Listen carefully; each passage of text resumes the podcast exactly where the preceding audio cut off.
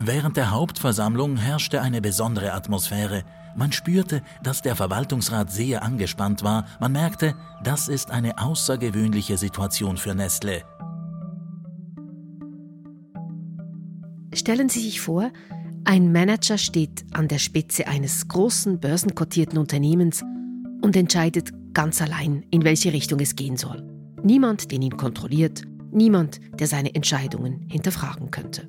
Den meisten von uns ist diese Vorstellung wohl nicht geheuer, zu Recht, und deshalb gibt es in Unternehmen in der Regel einen CEO und es gibt einen Verwaltungsrat mit einem Verwaltungsratspräsidenten oder einer Verwaltungsratspräsidentin.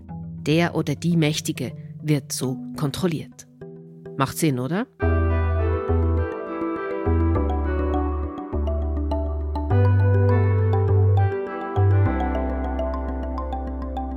Es ist aber noch nicht allzu lange her, da wurde diese Gewaltenteilung elementar in Frage gestellt.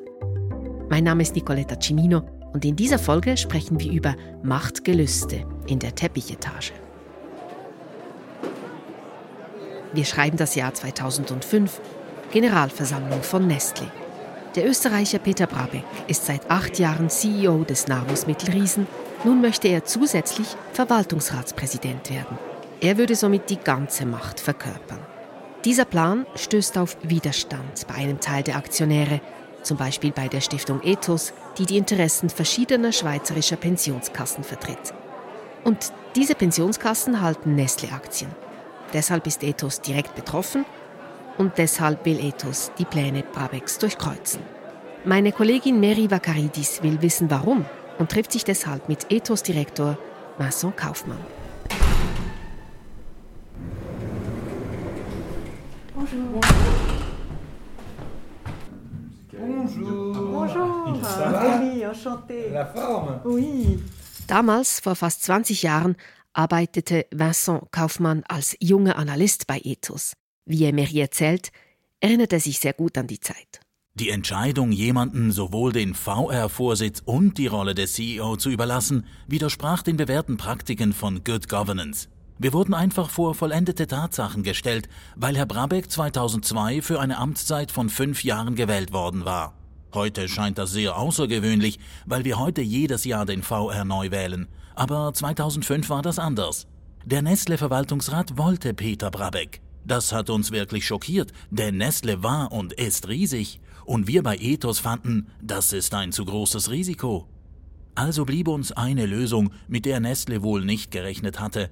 Wir reichten einen Aktionärsbeschluss ein. Aktionäre haben das Recht, an der Generalversammlung einen Vorschlag zu machen. Das ist wie eine Volksinitiative in der Schweizer Politik. Wenn man eine bestimmte Kapitalschwelle erreicht, kann man einen Antrag stellen.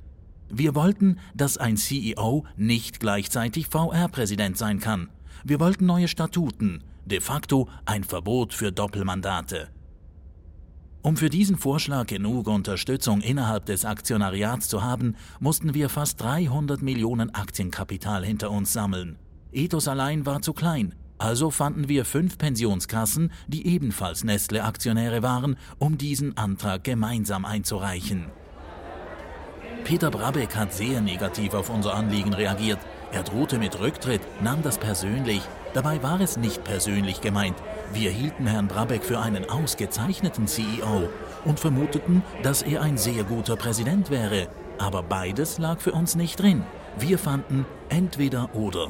Brabeck fühlte sich angegriffen, die Medienberichte halfen dabei sicher nicht, er kam unter Druck.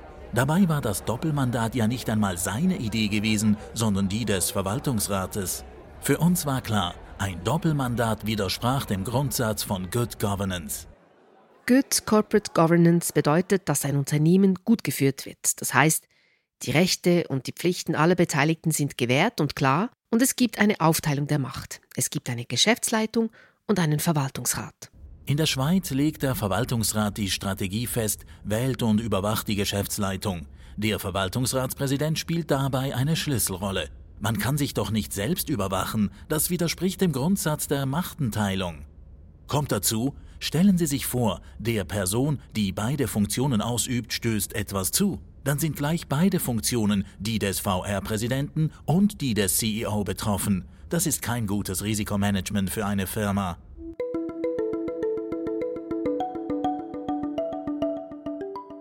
Wir hatten keine Ahnung, ob unser Anliegen durchkommen würde an der Generalversammlung. Wir wussten aber, es ist nötig, den anderen Aktionären und dem Verwaltungsrat unseren Widerstand zu signalisieren. Es war notwendig, dieses Zeichen zu setzen.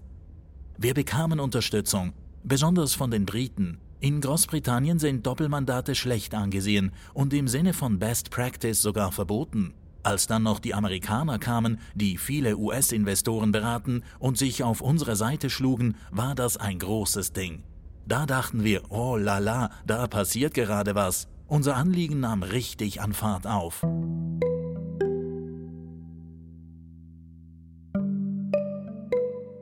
Es zeigt sich also, die kleine Widerstandszelle rund um Ethos ist gar nicht so klein und sie erringt einen symbolischen Sieg. 36 Prozent der Nestle-Aktionäre sind nämlich dafür, Doppelmandate zu verbieten. Nicht ganz 14 Prozent enthalten sich der Stimme.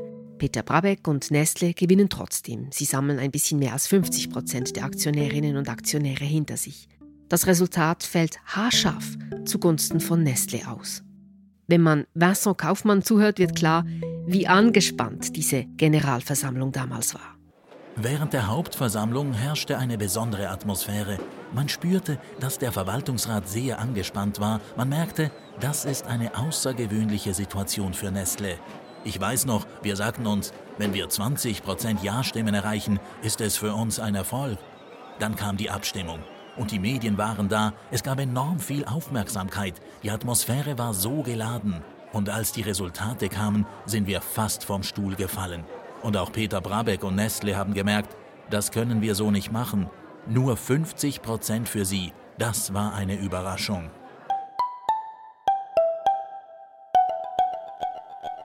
Peter Brabeck und Nestle haben sehr schnell das Gespräch mit den Aktionären gesucht. Sie haben Umfragen gestartet, um zu wissen, was die Investoren denken. Und dann haben sie proaktiv die Mandatsdauer von fünf auf drei Jahre gesenkt. Das war für Nestle ein wichtiger Moment, zu merken, dass die Aktionäre mitreden wollen und das auch tun.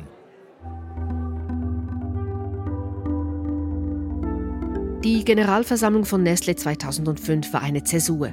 Nestle ist eine so fest in der Schweiz verankerte Marke, jeder und jede konsumiert ihre Produkte.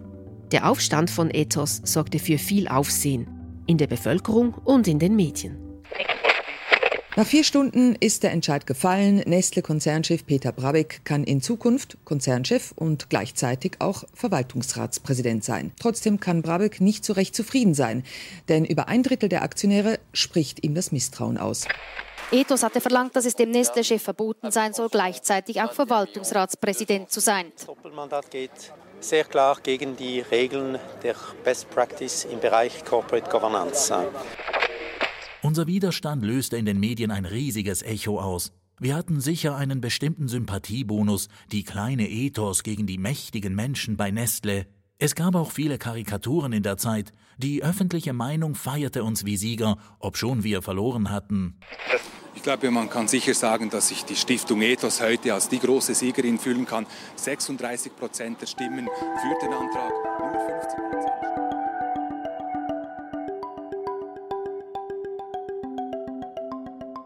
dieser Stelle kurz ein Vorspulen. Acht Jahre in die Zukunft bis zur Minderinitiative im Jahr 2013, über die wir ja in der letzten Episode gesprochen hatten. Die Minderinitiative hat die Rechte der Aktionäre noch mehr gestärkt. Ein wichtiger Punkt der Minderinitiative ist, dass die VR-Mitglieder nun jährlich wiedergewählt werden. Früher war das alle fünf Jahre. Und noch etwas ist nun anders. Heute wählt die Generalversammlung den Präsidenten. Früher war es der Vorstand.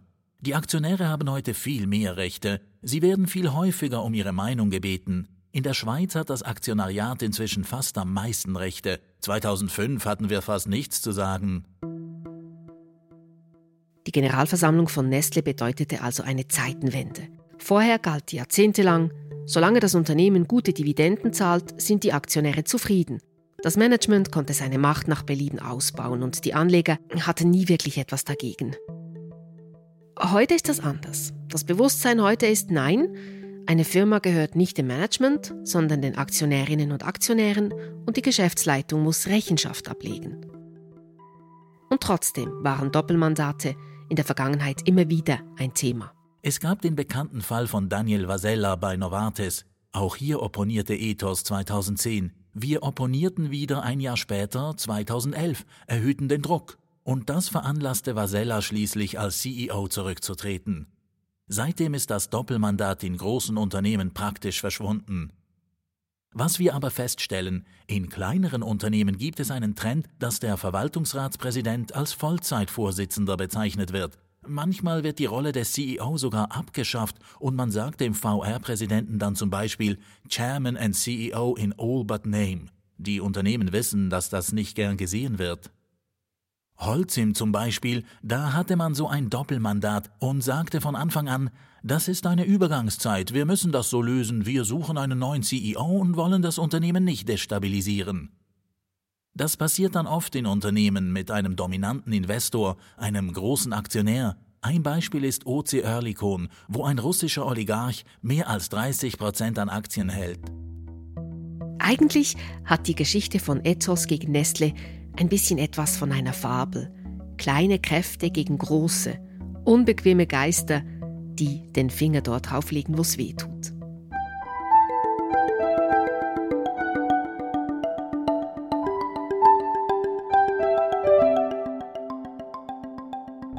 In der nächsten Episode reden wir über Greenwashing, über Finanzdienstleister, die ihren Produkten einen nachhaltigen Anstrich geben und vielleicht gar nicht so nachhaltig sind, wie sie vorgeben. Wir hören uns.